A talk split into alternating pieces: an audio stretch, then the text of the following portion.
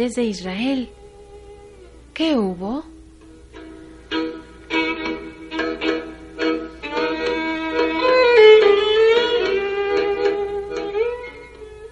Este cassette tiene el objetivo de que conozcas la historia del pueblo de Dios antes de comenzar a profundizar más cada libro de la Sagrada Escritura. Conocer la historia del pueblo de Israel será conocer tu propia historia, nuestra propia historia. Será conocer la historia de nuestra salvación con la ayuda del Espíritu Santo, irás cayendo en la cuenta que a esta tierra venimos a realizarnos en el amor, en la honradez, en la verdad, y la verdad es Dios, en la paz, en la humildad, en el servicio. Santiago, en su carta, nos invita a que recibamos con humildad, con docilidad la palabra que el Señor con su gracia va sembrando en nuestro corazón y que tiene el poder de salvar nuestra vida y nos dice, pongan en práctica, o sea, vivan la palabra y no se contenten con oírla nada más, engañándose a sí mismos. Encontrarán la felicidad viviendo la palabra del Señor y vivir la palabra del Señor es pasar la vida como Jesús, haciendo el bien a cada ser humano que Dios ponga en tu camino.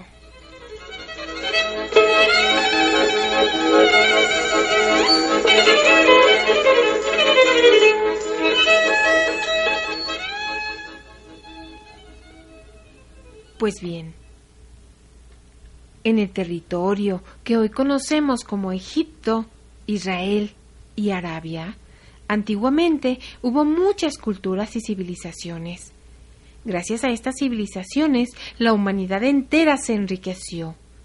Y gracias a la geología y a la arqueología, ciencias que estudian la Tierra y los objetos encontrados antiguos y que nos dicen a qué época pertenecen y quiénes y cómo eran los que vivían ahí, sabemos que aproximadamente en el año 8000 antes de Cristo, se funda la primera ciudad llamada Jericó, en la época llamada Edad de Piedra Moderna.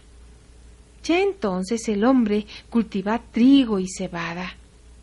En el año 7000 se inventa el telar y la gente comienza a domesticar el ganado para comenzar a tener sus rebaños.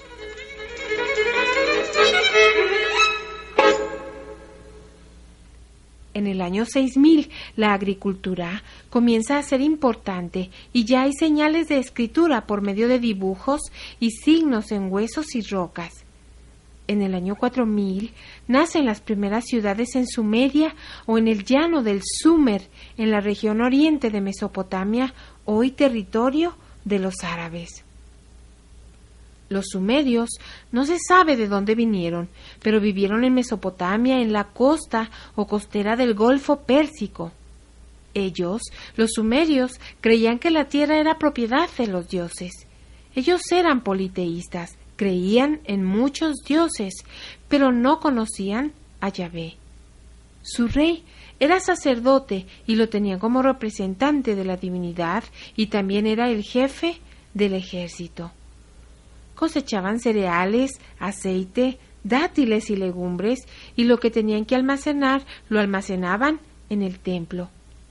Los sumerios fueron los creadores de la escritura. Escribían en el barro formando con él tablillas en las que grababan con una astilla de caña sus signos y así expresaban sus ideas. Y a esta forma de expresar sus ideas grabadas en las tablillas se les llamó ideogramas.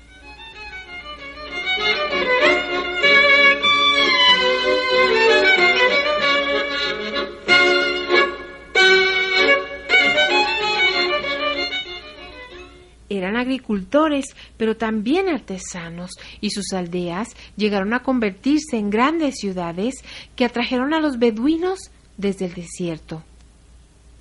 Aprovechamos para decirte quiénes son los beduinos. Los beduinos son personas árabes, o sea, de Arabia, o de Siria, o de Irak, o de Jordania, y del desierto de Sahara, y son en su mayoría musulmanes. viven en tiendas de campaña sin un lugar fijo. Llevan con ellos su ganado, cambiando de lugar cuando necesitan agua o pasto. Tienen un jefe y normalmente son varias tribus. Pues bien, los beduinos fueron atraídos por los sumerios al ver que sus ciudades eran pródigas en casi todo, o sea, era muy buena su agricultura y todo lo que hacían, pero no solo los beduinos, los árabes fueron atraídos, sino también todos los pueblos semitas o pueblos del Asia. Para que te quede bien claro, te decimos que los pueblos semitas más importantes son los acadios, fundados por Sargón el Grande en el año 1325 antes de Cristo en Mesopotamia.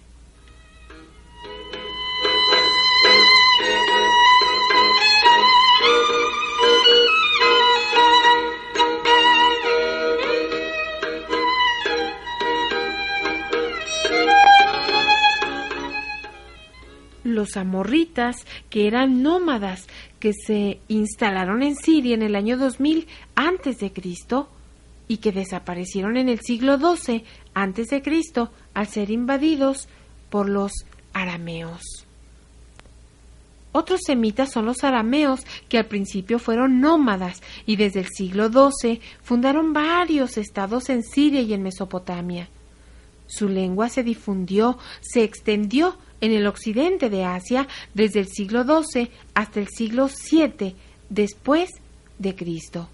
De hecho, el arameo en tiempo de Jesús era un dialecto muy usado. Jesús nuestro Señor hablaba arameo en su casa.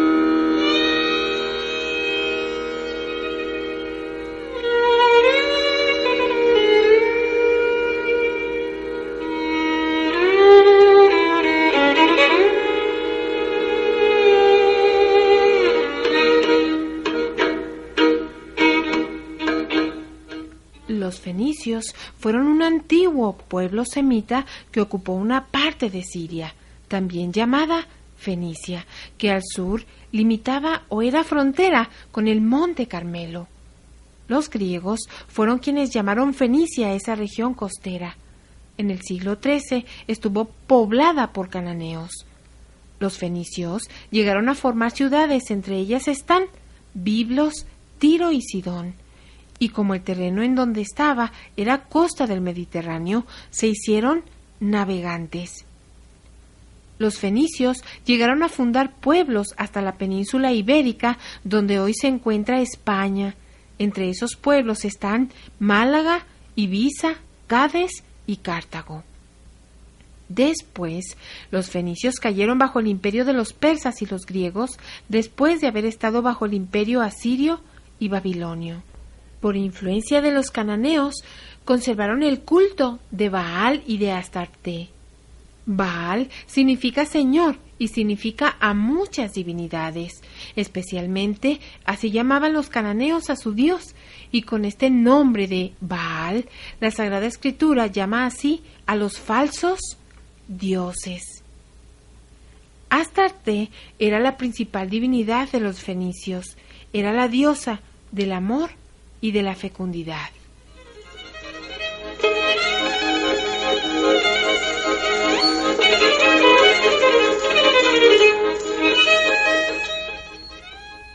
Otros semitas son los árabes, personas que viven entre el Mar Rojo y el Golfo Pérsico. Otros son los etíopes, instalados en África Oriental junto al Mar Rojo.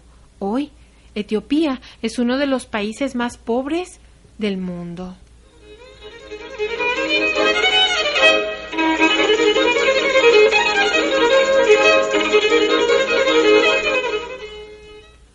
Por último, mencionamos a los hebreos, de donde finalmente nace el pueblo del Señor, el pueblo de Israel. El origen de los hebreos está en las tribus seminómadas del desierto sirio oriental que se instalaron en el país de Canaán, hoy llamado Israel o Tierra Santa. Actualmente en Israel se habla el hebreo. Ya hablaremos más tarde de su historia.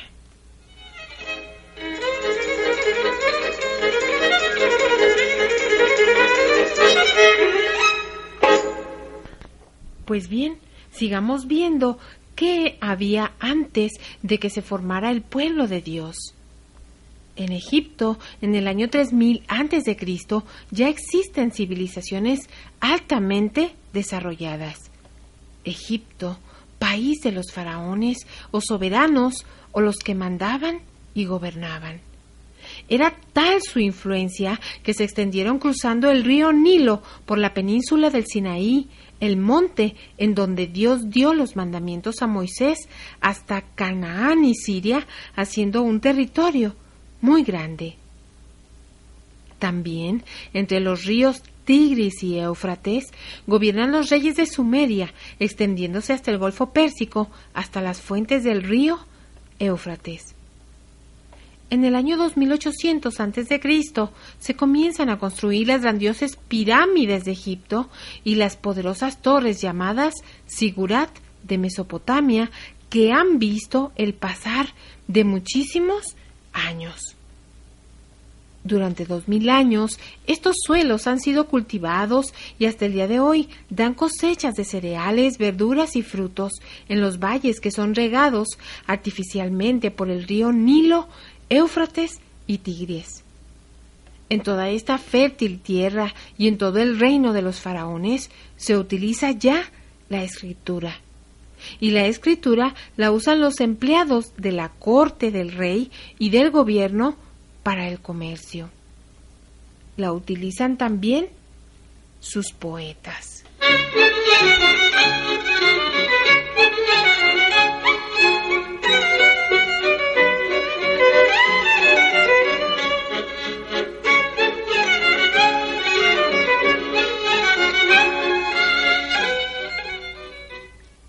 Año 2600 existe ya gran intercambio de mercancías que importa y exporta el país de los ríos Tigris y Éufrates y también Egipto.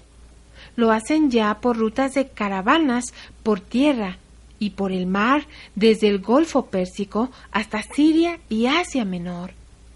Desde el Nilo por el mar Mediterráneo hasta Chipre, Creta y el mar Negro. ¿Y cómo es que sabemos todo esto?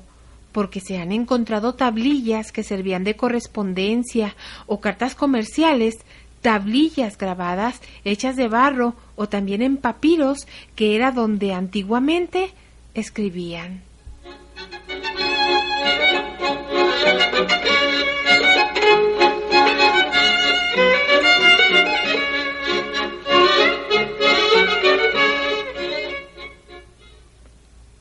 Los productos más codiciados, el cobre de las minas egipcias de las montañas del Sinaí, la plata de las montañas de Tauro en Asia Menor, el oro y el marfil de Somalilandia en África Oriental y de Nubia.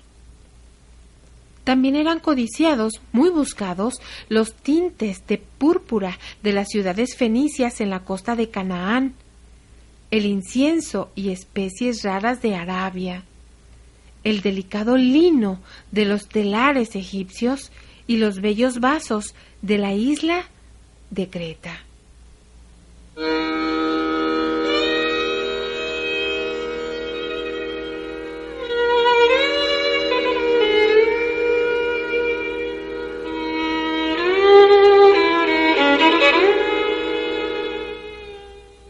La poesía y la ciencia están en esta época en pleno florecimiento. En Egipto surge la más bella literatura y la primera poesía profana.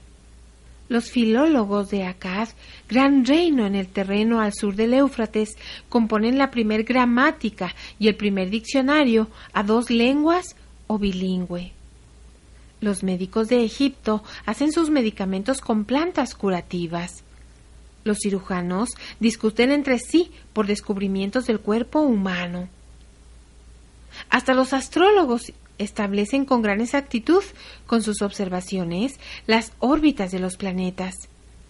Profunda paz y bienestar deben haber reinado en esta época de Egipto y Mesopotamia, pues hasta hoy No se ha encontrado ninguna inscripción en tablillas de aquellos tiempos que hablen de guerras.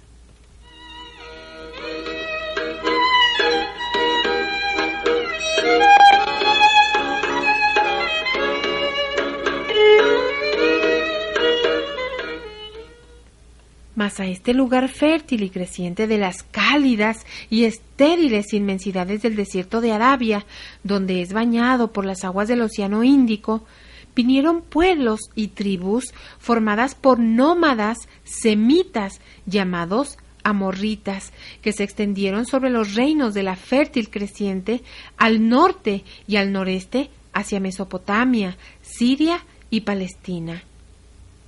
El reino de Sumeria y Akkad se derrumbó en el año 1960 antes de Cristo bajo los obstinados ataques de aquellos invasores.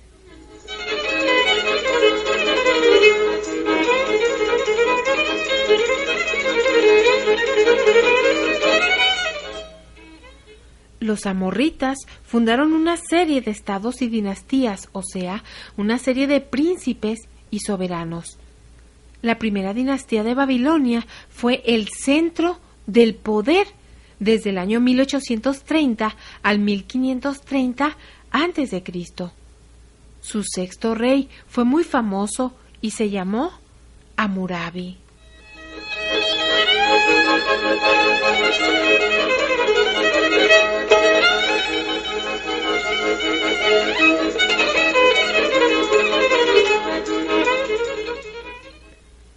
Como te podrás dar cuenta, la tierra de Canaán era paso de dos grandes potencias, Egipto y Mesopotamia.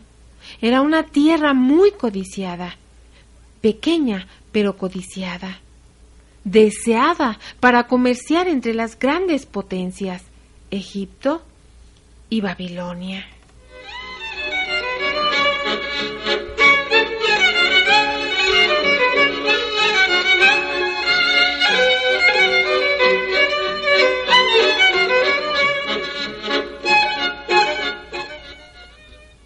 La tierra, el territorio, el lugar en donde pasó, en donde sucedió o donde se desarrolla la historia del pueblo de Israel, es en lo que antes se le llamó la tierra prometida, la tierra de Canaán, o más tarde se le llamó la Palestina.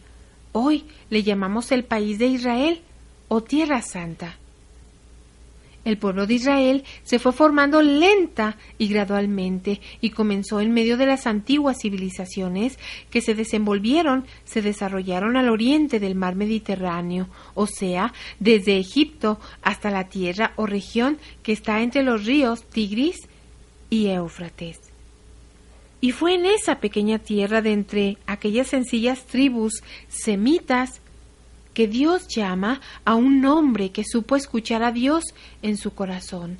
Ese hombre es Abraham.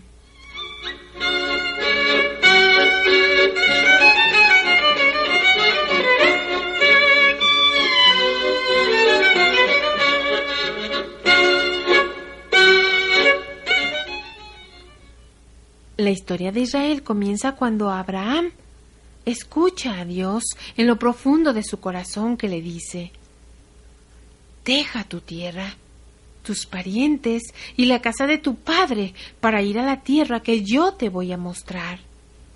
Abraham obedece y parte de Mesopotamia a Canaán.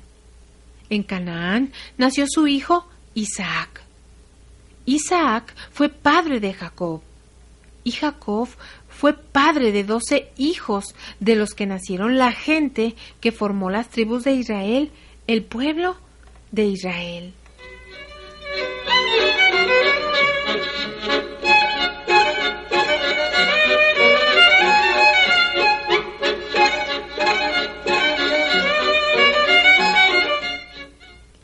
Uno de los hijos de Jacob José fue vendido por sus hermanos a unos mercaderes que lo llevaron a Egipto. Lo vendieron a Putifar, quien era el oficial o mano derecha del que gobernaba Egipto, o sea, del faraón. José fue creciendo y por su inteligencia y sabiduría divina el faraón lo nombra gobernador de Egipto. Pero sucede que tanto en Egipto como en Canaán hay una gran hambruna, una gran sequía. Así que tanto los egipcios como los hebreos fueron con José, entre ellos sus hermanos, para que les comprara sus animales, tierras y a ellos mismos a cambio de trigo.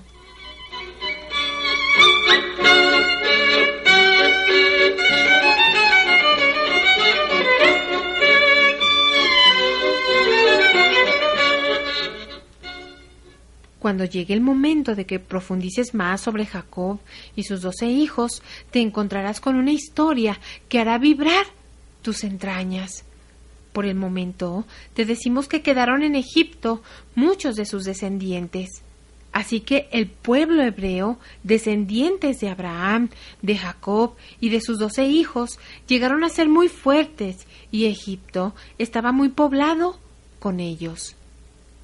El faraón que gobernaba en esa época dio esta orden.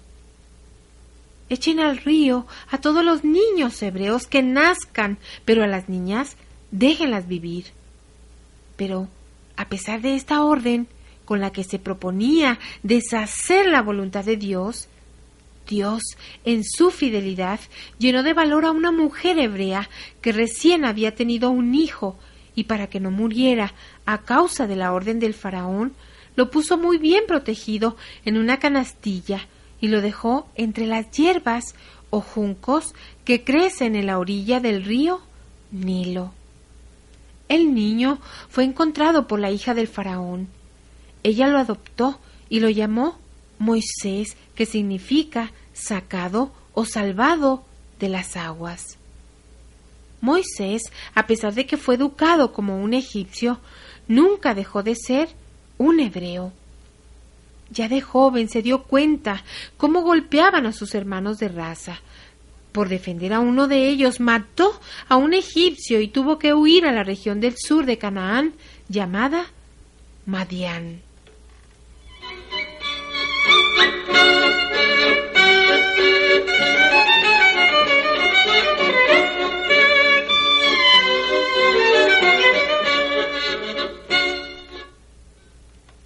Después de algún tiempo, Moisés se casa y un día, cuando llevaba por el desierto a las ovejas de su suegro Jetro, llegando al monte Oreb, o también llamado monte Sinaí, el monte de Dios, tuvo una gran experiencia de Dios que lo hace fuerte para luchar por su pueblo.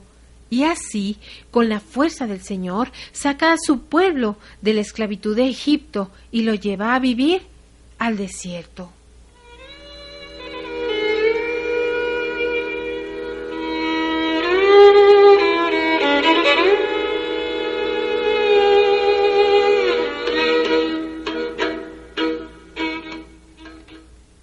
El pueblo de Israel es purificado en el desierto.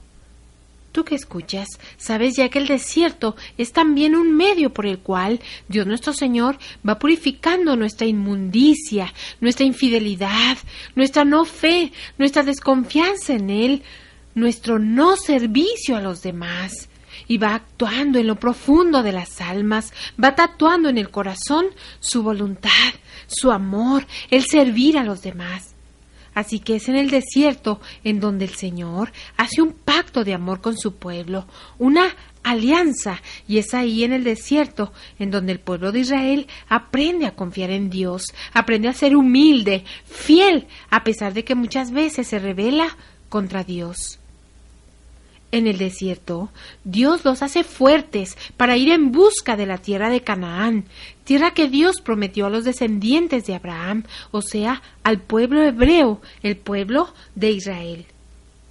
Es pues el desierto una bendición, porque en el desierto el pueblo aprendió a lanzarse en brazos de Dios. Pero no creas que esto fue fácil, no. Su caminar fue lento, gradual, paso por paso, a veces casi siempre fue duro y penoso. Se mezclaron luz con obscuridad, confianza con incredulidad, fidelidad e infidelidad, victorias y derrotas. optimismo, ánimo levantado y cobardías.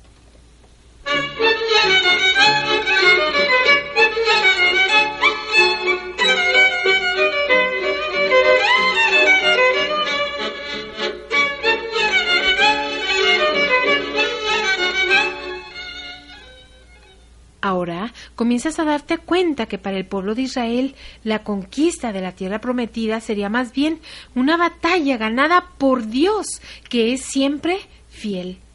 Pero a Moisés no le toca entrar a la tierra prometida con el pueblo, pues esa misión está preparada para Josué.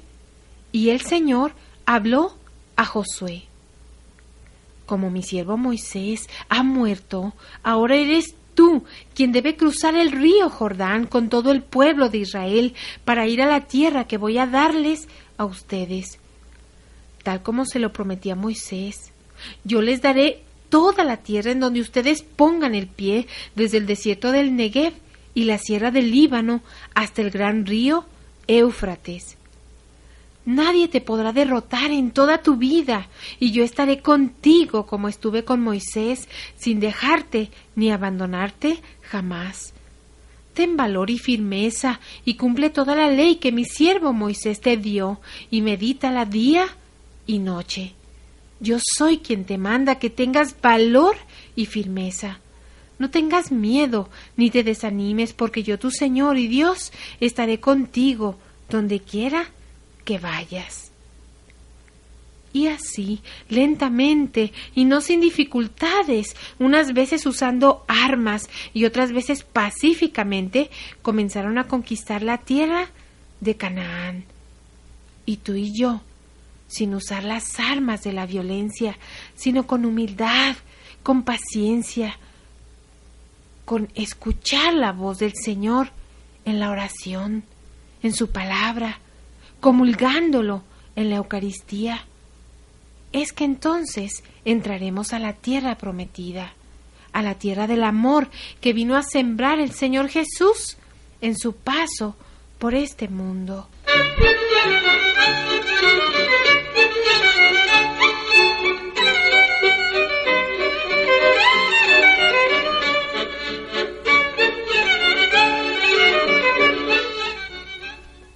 Estando ya viejo Josué, mandó llamar a todos los israelitas con sus jefes, o también llamados ancianos, que tenían una autoridad especial en medio del pueblo. Además de ser jefes de las tribus y de sus familias, eran consultados o los consultaban, les preguntaban qué hacer cuando había problemas o situaciones que arreglar para el bien común. En tiempos de Jesús, en el Nuevo Testamento, estos ancianos reciben el nombre de presbíteros.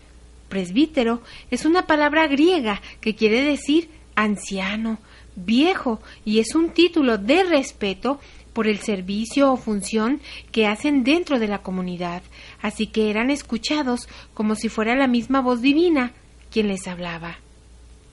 Pues bien, Josué mandó llamar a todos los israelitas con sus ancianos, con sus jefes, y les dijo Ya estoy viejo y los años me pesan. Saben lo que el Señor ha hecho y cómo ha estado grande con nosotros. Eché suertes y les repartí todas estas tierras entre las tribus.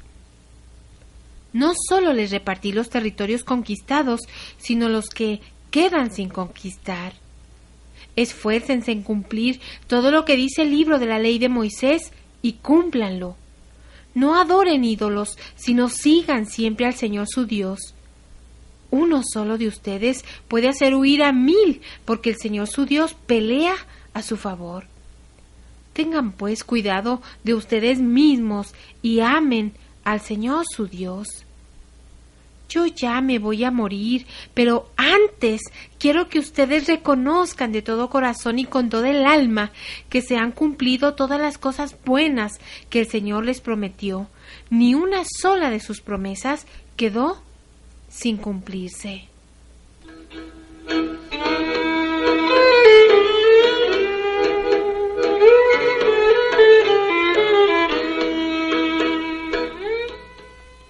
Las tribus israelitas, gracias a Josué, renovaron la alianza del Sinaí, teniendo como único Dios al Señor, e hizo que las tribus formaran una confederación, o sea, que las tribus tuvieran fe en un solo Dios y gozaban de los mismos privilegios y tenían las mismas obligaciones. Quienes no aceptaban pertenecer a esta confederación eran invitados a irse de las tierras conquistadas por ellos. Cuando Josué se despidió de los israelitas, cada uno se fue a tomar posesión de la tierra que le había tocado. Mientras él vivió, los israelitas mantuvieron el culto al Señor y también durante el tiempo que vivieron los ancianos que habían conocido a Josué y que habían visto todos los grandes hechos del Señor en favor de Israel. Pero cuando murió Josué y todos los israelitas de la época de Josué, nacieron otros israelitas que no sabían nada del Señor ni de todo lo que hizo en favor de Israel. Así que los israelitas empezaron a adorar ídolos, diferentes dioses, dejaron al Señor, el Dios de sus antepasados, que los había sacado de Egipto, para que no fueran esclavos. Dios, en su infinita bondad, vio que era necesario que alguien guiara a su pueblo, así que hizo surgir a unos hombres llamados jueces, que no eran jueces, sino caudillos, héroes, hombres que lucharon por liberar a su pueblo en momentos de opresión. Pero los israelitas no hicieron caso a estos caudillos, sino que prefirieron ser infieles al Señor. Durante la vida del caudillo, del juez, Dios liberaba a los israelitas del poder de sus enemigos, pues sentía compasión de ellos al escuchar cómo gemían, cómo se quejaban ahogados en su angustia por causa de la opresión que sufrían. Pero cuando el caudillo o juez moría, ellos volvían a corromperse y llegaron a ser peores que sus padres, adorando y sirviendo a otros dioses. En aquella época aún no había rey en Israel y cada uno hacía lo que le daba la gana, por eso el Señor siempre suscitaba, hacía surgir en medio de su pueblo hombres o mujeres que lo guiaran. El último de los jueces o caudillos fue Samuel y también el primero de los grandes profetas de Israel. Al hacerse viejo Samuel nombró caudillos de Israel a sus hijos Joel y Abías, pero sus hijos no vivían como su padre Samuel, sino que se volvieron ambiciosos y se dejaron sobornar, se dejaron corromper y no obraron con justicia, con santidad. Así que los ancianos de Israel fueron con Samuel para decirle Tú ya eres un anciano y tus hijos no se portan como tú. Así que nombra un rey que nos gobierne como se acostumbra en todas las otras naciones. Verdaderamente lo que pretendían los ancianos era que hubiera unidad en las tribus para poder resistir a los enemigos de fuera, especialmente los filisteos. Ya sabrás después quiénes eran los filisteos.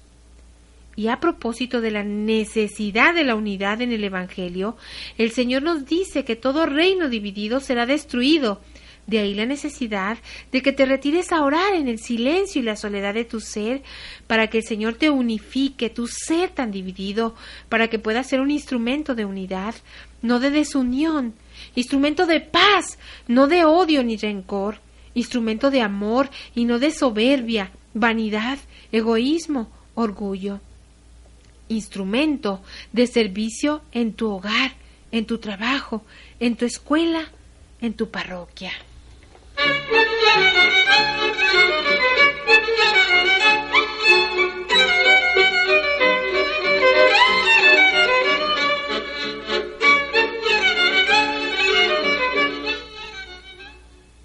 Pues bien, el Señor le reveló a Samuel, Te mandaré un hombre de la región de la tribu de Benjamín, a quien deberás consagrar como gobernante de mi pueblo Israel.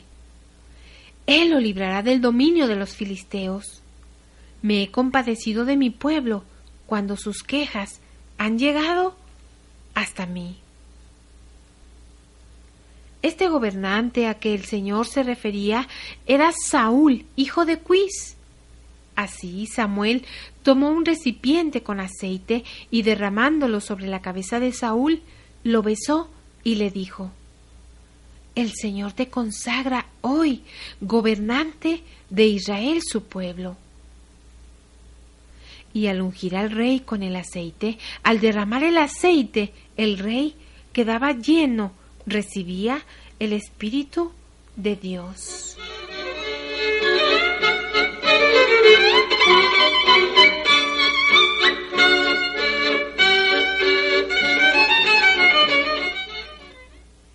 Así es, pues, como el profeta Samuel consagra a Saúl primer rey de Israel. A partir de este momento, los profetas reconocen y reconocerán la autoridad y la misión del rey, de los reyes, pero no por eso dejarán de reprocharles sus abusos e injusticias. Saúl desobedece al Señor y el Señor le dice a Samuel, quien estaba triste por causa del comportamiento de Saúl, ya no quiero que él siga siendo rey de Israel. Anda, llena de aceite tu cuerno.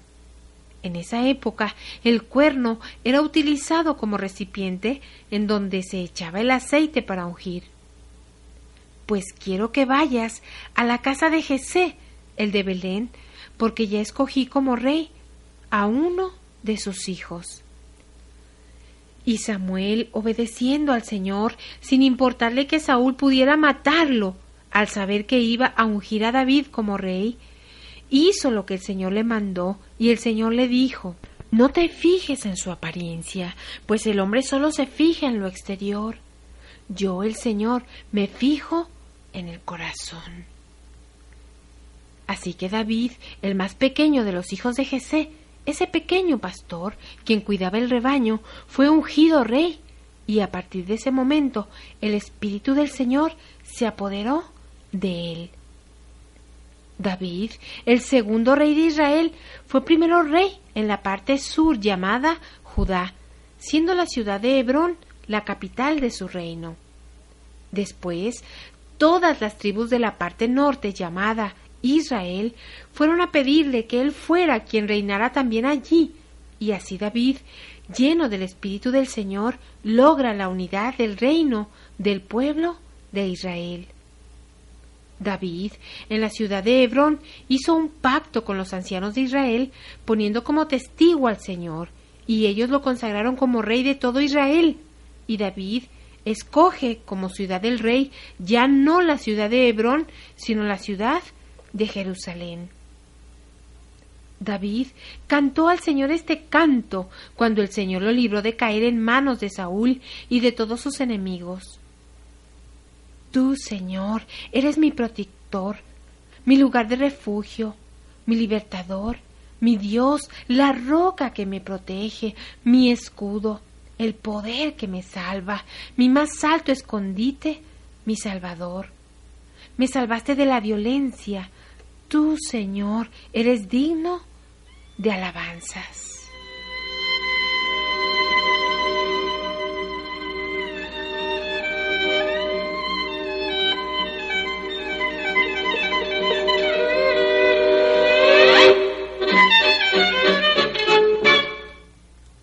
David fue un hombre de Dios que reconoció humildemente sus pecados y pidió perdón a Dios, pues él mismo sabía que se comportaba como un necio. David compró el lugar en donde más tarde su hijo Salomón construiría el grandioso primer templo de Jerusalén. David deja pues un estado unido y fuerte a su sucesor, su hijo Salomón. Con el reinado de Salomón, el tercer rey de Israel, se abre una nueva etapa en la historia de Israel.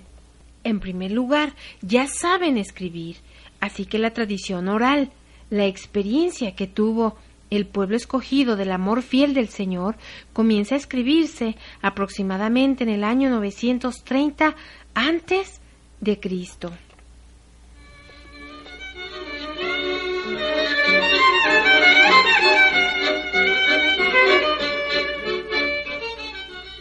Salomón fue un hombre lleno de la sabiduría del Señor, pero a pesar de ello es infiel a Dios, tomando por esposas a princesas extranjeras que siguieron adorando a sus dioses en los templos paganos que Salomón les permitió construir en la tierra o territorio de Jerusalén. Por esto y más cosas, las tribus tanto del norte, llamado Israel, como del sur, llamado Judá, comienzan a estar descontentas con Salomón y comienzan a tener rivalidades entre ellas, entre las del norte y el sur, hasta que termina por romper la unidad por la que había luchado tanto el rey David, su padre.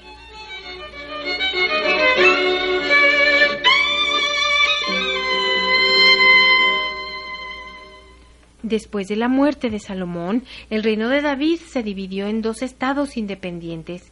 Ya no eran uno solo, sino al norte Israel y al sur Judá, en donde estaba la capital, Jerusalén.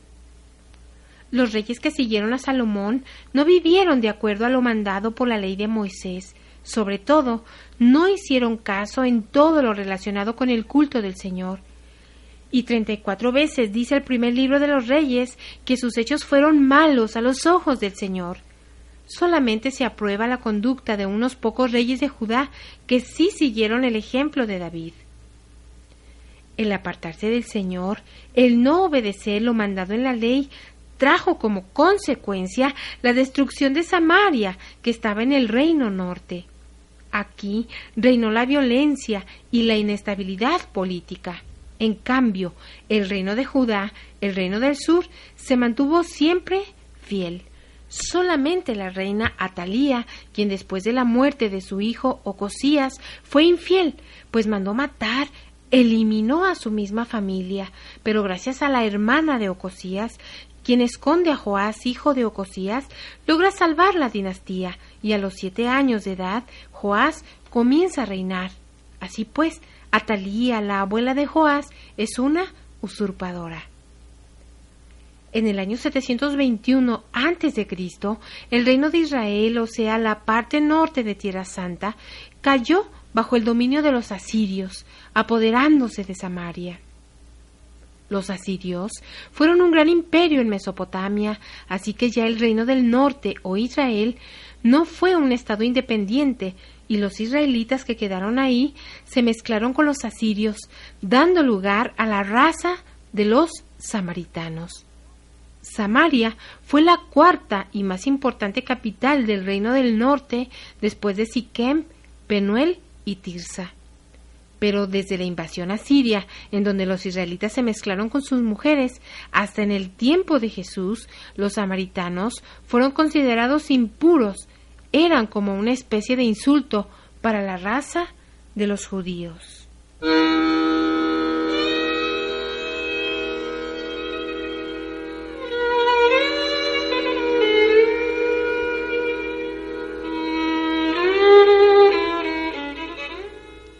La parte del sur, o sea, Judá, logró sobrevivir a la invasión 150 años más, pero finalmente los babilonios y su rey Nabucodonosor destruyen Jerusalén y los israelitas son deportados a Babilonia, o sea, son sacados de su tierra para ser llevados exiliados, presos a Babilonia en la tierra de Mesopotamia.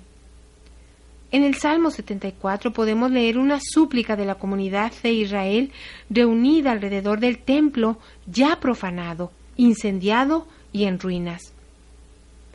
Ahí expresa el dolor de sentirse abandonada por el Señor. Oh Dios, ¿por qué nos has abandonado para siempre? Acuérdate de tu pueblo, al que rescataste para hacerlo tribu tuya. Acuérdate del monte Sión, donde has vivido. Ven a ver a estas ruinas sin fin. El enemigo ha destruido todo el santuario. Destrozaron y prendieron fuego a tu santuario. Ya no vemos nuestros símbolos sagrados, estandartes religiosos o militares. Ya no hay ningún profeta y ni siquiera sabemos cuánto durará esto. ¿Por qué te quedas cruzado de brazos, oh Dios? Desde tiempos antiguos tú eres mi rey y alcanzaste muchas victorias. Tú dividiste el mar con tu poder, hiciste brotar fuentes y ríos. Tuyos son el día y la noche. No te olvides de nosotros. Levántate, oh Dios, defiende tu causa.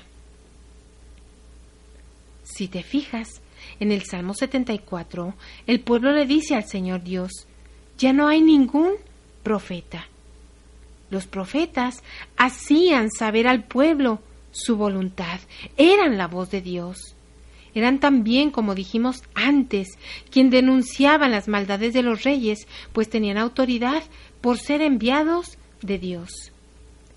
Pues bien, los profetas comunicaban al pueblo que Yahvé nunca los abandonaría y que en el futuro haría otro reino de mayor esplendor y belleza. Fueron también los profetas quienes en medio del infortunio, en medio de la desolación, en medio de la no esperanza, avivan la esperanza del pueblo. ¿Cómo? Apoyándose en las experiencias de Dios pasadas para afrontar con fortaleza el futuro. Su misión fue renovar, pues, la esperanza del pueblo, apoyados también en la tradición de los patriarcas. Los profetas no fueron hombres llenos de ilusiones falsas, sino que tenían al gran ideal, a Dios, en su corazón y lo dejaban actuar.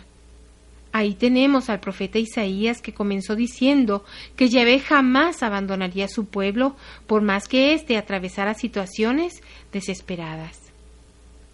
En el año 538, Ciro, rey de Persia, conquista Babilonia y llega a ser dueño de toda Asia occidental.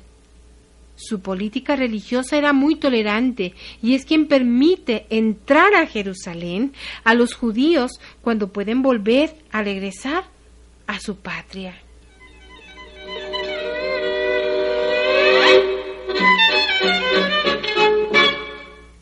El profeta Isaías nos dice, el Señor consagró a Ciro como rey, lo tomó de la mano para que dominara a las naciones y desarmara a los reyes. El Señor hace que delante de Ciro se abran las puertas de las ciudades sin que nadie pudiera cerrárselas. Y ahora le dice, yo te he preparado para la lucha sin que tú me conocieras, para que sepan todos en Oriente y Occidente que fuera de mí no hay otro. Te he dado el título de honor sin que tú me conocieras hice aparecer a Ciro para que triunfe y voy a hacerle fáciles todos los caminos. Él reconstruirá mi ciudad y dejará en libertad a mis desterrados, sin exigir pago ni compensación. El Señor Todopoderoso ha hablado. Es entre agosto y diciembre del año 520 que la ciudad de Jerusalén comienza a levantarse de sus ruinas después de la catástrofe del año 598. Hacía ya mucho tiempo que Ciro, rey de Persia, había dado la orden de reconstruir el templo de Jerusalén, pero las malas condiciones económicas y la hostilidad de los samaritanos impedían que la reconstrucción se terminara. Por eso el profeta Ageo proclama la orden divina de no tardar más la construcción o reconstrucción del templo, pues para los israelitas el templo era el lugar en donde Dios vivía, en donde Dios habitaba. Así, por medio del mensaje de Ageo, el Señor animó a Zorobabel, gobernador de Judea, durante el reinado de Darío, para que comience la reconstrucción del templo de su Dios, el Señor Todopoderoso.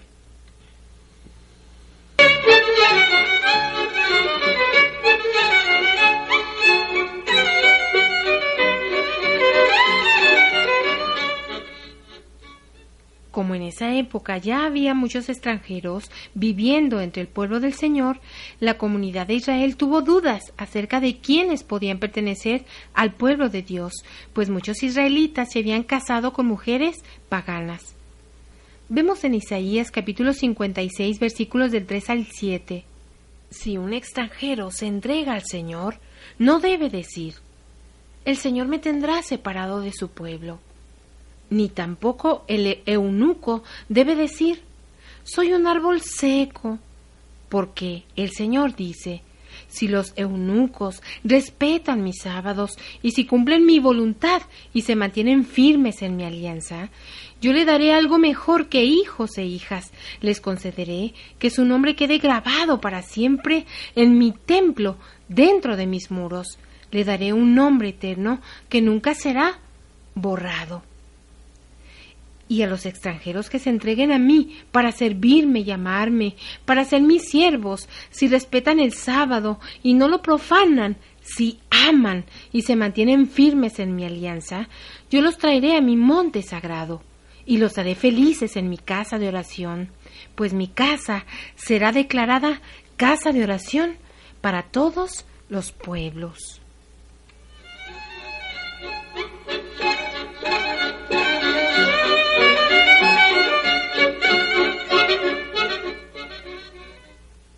Déjanos decirte dos cosas sobre esto.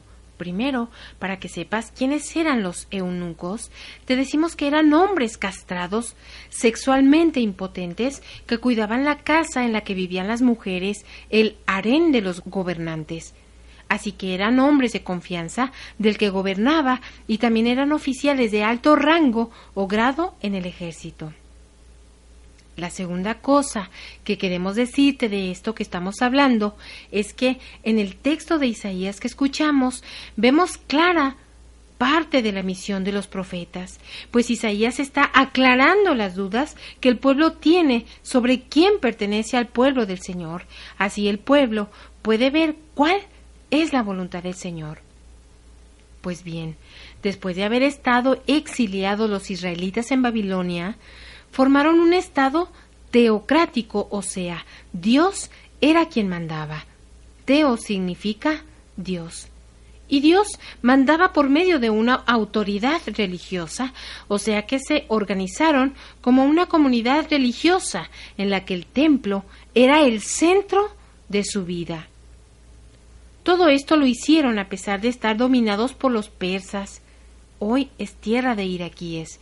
Pero recordemos que el gobierno persa, el gobierno de Ciro, el gobierno árabe fue muy condescendiente, accedía, aceptaba que hicieran culto al Señor. Al territorio ocupado por el pueblo de Israel se le llamó Judea. Este nombre de Judea le viene de la tribu de Judá, por lo tanto, a partir de aquí se les llama judíos al pueblo de Dios. Esto lo atestigua el texto de Esdras, capítulo 4, versículo 12. Cuando le informan al rey Artajerjes que los judíos ya habían comenzado la reconstrucción del templo y de las murallas, dicen Hacemos del conocimiento de su majestad que los judíos de parte de su majestad vinieron a nosotros. Han llegado a Jerusalén y están reconstruyendo esta ciudad rebelde y perversa ya han comenzado a levantar las murallas y a reparar los cimientos. Y le hacemos saber que si esta ciudad es reconstruida y levanta las murallas, esa gente, los judíos, no van a querer pagar impuestos, ni tributo, ni derechos, y así el tesoro del rey de usted sufrirá pérdidas, y su majestad perderá el dominio de la provincia al oeste del río Éufrates. Después del exilio, después de que separan a los israelitas de su patria, judío es el nombre que se le da a un miembro de la comunidad israelita establecida en el territorio o región que correspondía al reino de Judá. Pero, como sabemos, los seguidores de la fe israelita que fueron a vivir a otras partes del mundo también son llamados judíos. Hoy recordemos con gran amor que Jesús, María, José y los apóstoles fueron judíos, buenos judíos que amaron incondicionalmente al Señor Dios y que la fe del pueblo israelita es la raíz santa de la comunidad cristiana, del nuevo pueblo de Dios, tú y yo.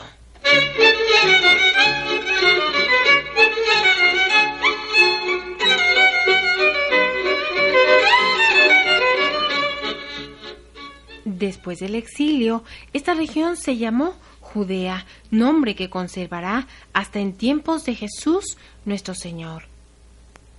Después de que los persas dominaron toda Asia Oriental, vino el dominio griego con Alejandro Magno en el siglo III antes de Cristo. En Asia y en África reinó la cultura griega llamada también helenista. Alejandro Magno fue un tanto tolerante con los judíos, pero muy pronto murió, y cuando murió, los judíos fueron dominados por los gobernantes griegos llamados Ptolomeos, que por cierto fueron dieciséis. Fueron tan dominados los judíos que se rebelaron, dirigidos por la familia macabea. Judas, apodado Macabeo, que significa martillo o el designado, con sus hijos dieron libertad religiosa y política a Israel en esa época hasta que nuevamente tanto el dominio griego como los judíos terminaron por ser absorbidos por el imperio romano.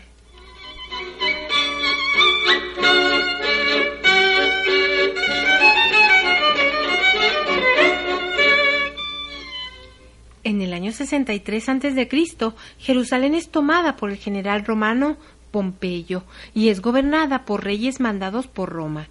Uno de esos reyes es Herodes el Grande, quien gobierna desde el año 37 al año 4 antes de Cristo. Como te podrás dar cuenta, el pueblo de los judíos siempre suspiró por vivir en paz, pero esa paz solo la trajo el rey anunciado por los profetas, especialmente por el profeta Isaías, que dice en su capítulo 4, Del tronco de Jesé sale un retoño, un retoño brota de sus raíces. El Espíritu del Señor estará continuamente sobre él y le dará sabiduría, inteligencia, prudencia, fuerza, conocimiento y temor del Señor, amor al Señor. Él no juzgará por la sola apariencia, sino que juzgará con misericordia, con santidad a los débiles y defenderá los derechos de los pobres. Sus palabras serán como una vara que guiará y corregirá al violento, irá vestido de santidad y verdad. Este retoño de esta raíz que es Jesé se levantará como una señal para los pueblos.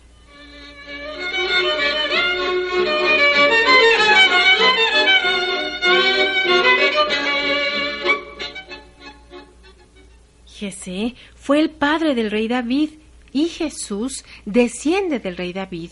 Por eso la Sagrada Escritura, refiriéndose a la profecía del Mesías esperado, dice que ha florecido el tronco de Jesé.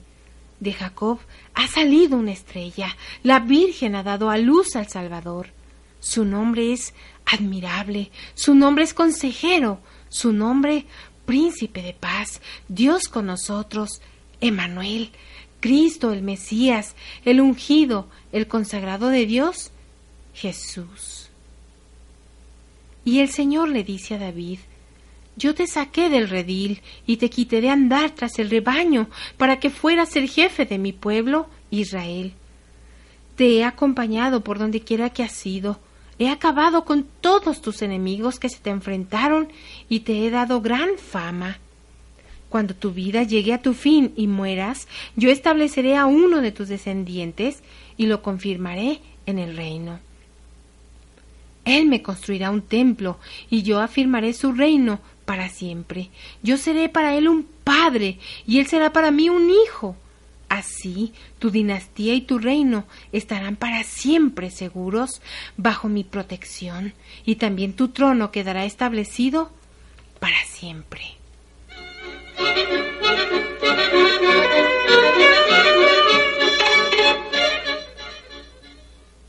A partir de esta profecía de Natán, y para que sepas, la profecía es ese don sobrenatural que hace conocer las cosas futuras por inspiración divina. Pues bien, a partir de esta profecía, David y su dinastía, los que siguieron en el trono, fueron portadores y sellados con esta promesa divina.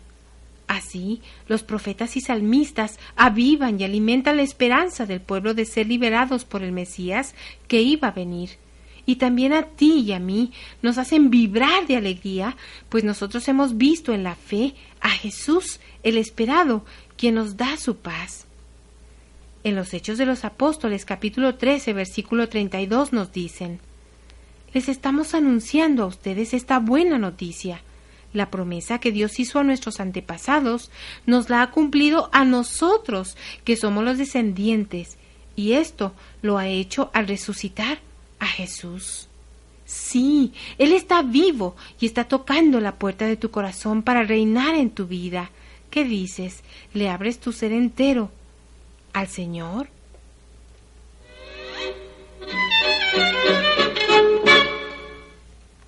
En la historia del pueblo de Israel encontramos también la historia del nuevo pueblo de Dios que somos los creyentes. De hecho, al leer y conocer la Sagrada Escritura, tendremos que leer nuestra vida misma con una mirada de fe adulta, pues sólo desde una fe adulta que se apoya en la fidelidad y en la experiencia del amor que hemos tenido de Dios, descubriremos que Él sigue hablándonos y sigue actuando entre nosotros. Así, en medio de la lucha de la vida y las equivocaciones, miraremos una historia llena de la maravilla del cuidado, del amor del Señor con su pueblo. La Sagrada Escritura nos tiene que llevar a una revisión de nuestro vivir diario, revisar nuestra relación con el Señor en la intimidad, en silencio y soledad, revisar que si en verdad tengo diariamente un encuentro personal con el Señor Jesús, se tiene que reflejar en mi servicio y cariño hacia los demás. Y como hijo de la Iglesia que soy, se tendrá que reflejar en que sirvo a mi parroquia. A veces damos la impresión de que nuestra iglesia no nos importa y pensamos que todo el trabajo es de los curas y pasamos la vida criticando a los presbíteros que son así o asá. Pero en primer lugar, ¿Quiénes somos tú y yo para juzgar a los demás? El que esté libre de pecado, que tire la primera piedra. En segundo lugar, somos golosos espirituales que nos gusta, nos encanta recibir este y este curso y este otro y asistir a esta otra plática y tal. Y servir, que no nos hablen de eso, porque nos incomoda, nos asusta. Pues sabes, te mientes a ti mismo, a ti misma, te engañas, ya que si el pueblo de Israel conquistó la tierra prometida fue porque cada miembro se puso al servicio de los demás. Y sobre todo en el Nuevo Testamento el Señor Jesús nos enseña que Él vino a servir. Así que reflexiona, medita en qué podrías ayudar en tu parroquia para trabajar, para construir una sociedad más sincera, más fraterna podrías ponerte al servicio de tu párroco. Pregúntale en qué puedes ayudar.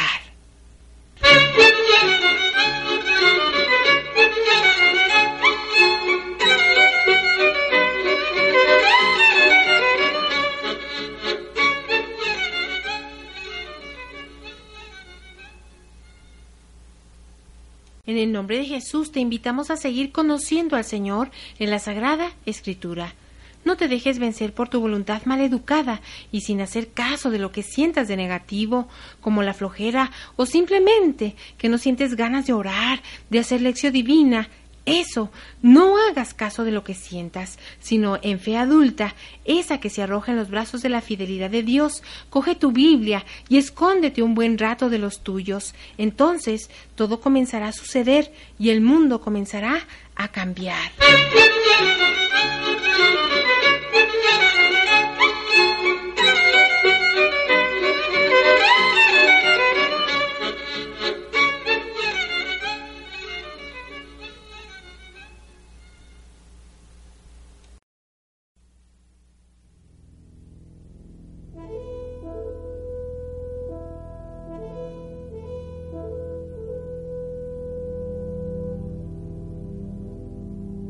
Yahvé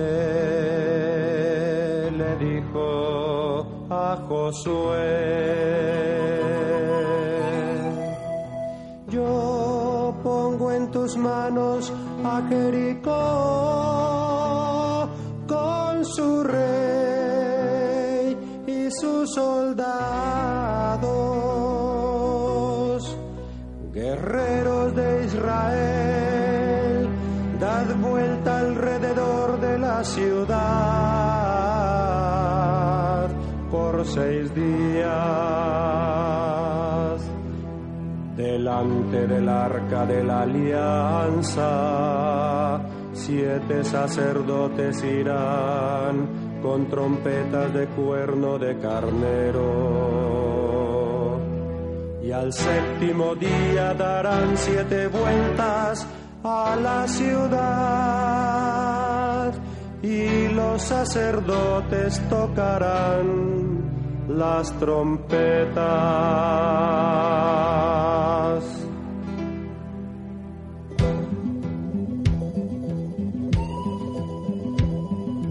Cuando se toque la gran señal, la trompeta de Israel,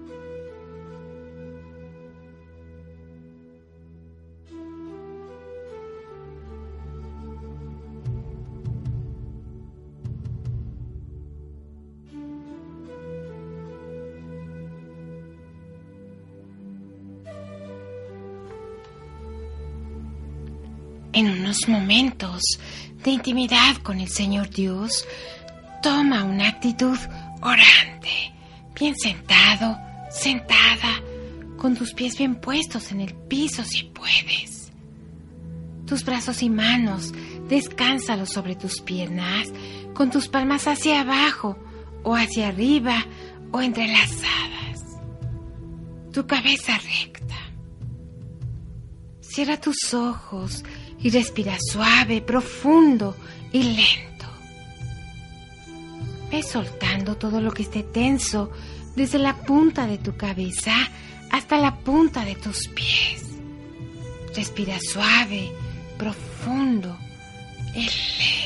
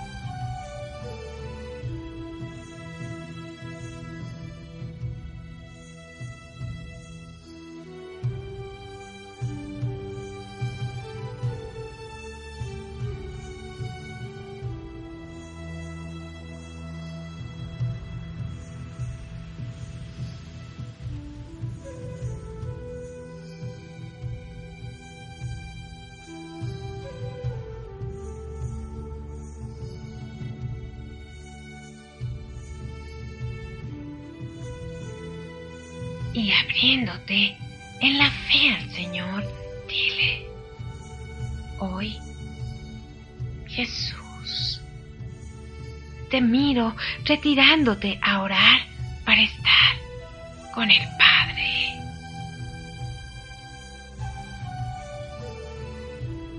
Hazme, Jesús, entrar en esa relación que tú tienes con tu Padre.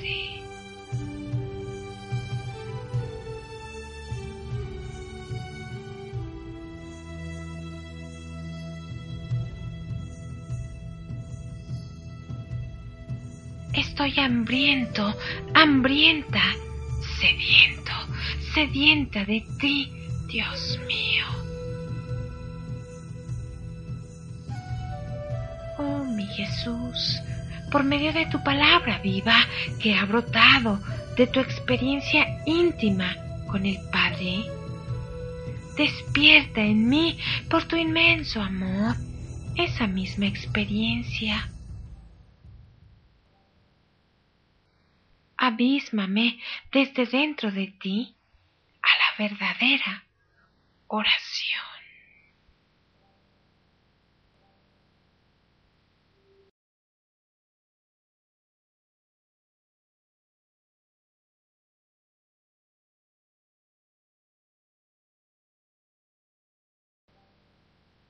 Estoy hambriento, hambrienta, sediento, sedienta de ti, Dios mío. Oh mi Jesús, por medio de tu palabra viva que ha brotado de tu experiencia íntima con el Padre, despierta en mí por tu inmenso amor esa misma experiencia.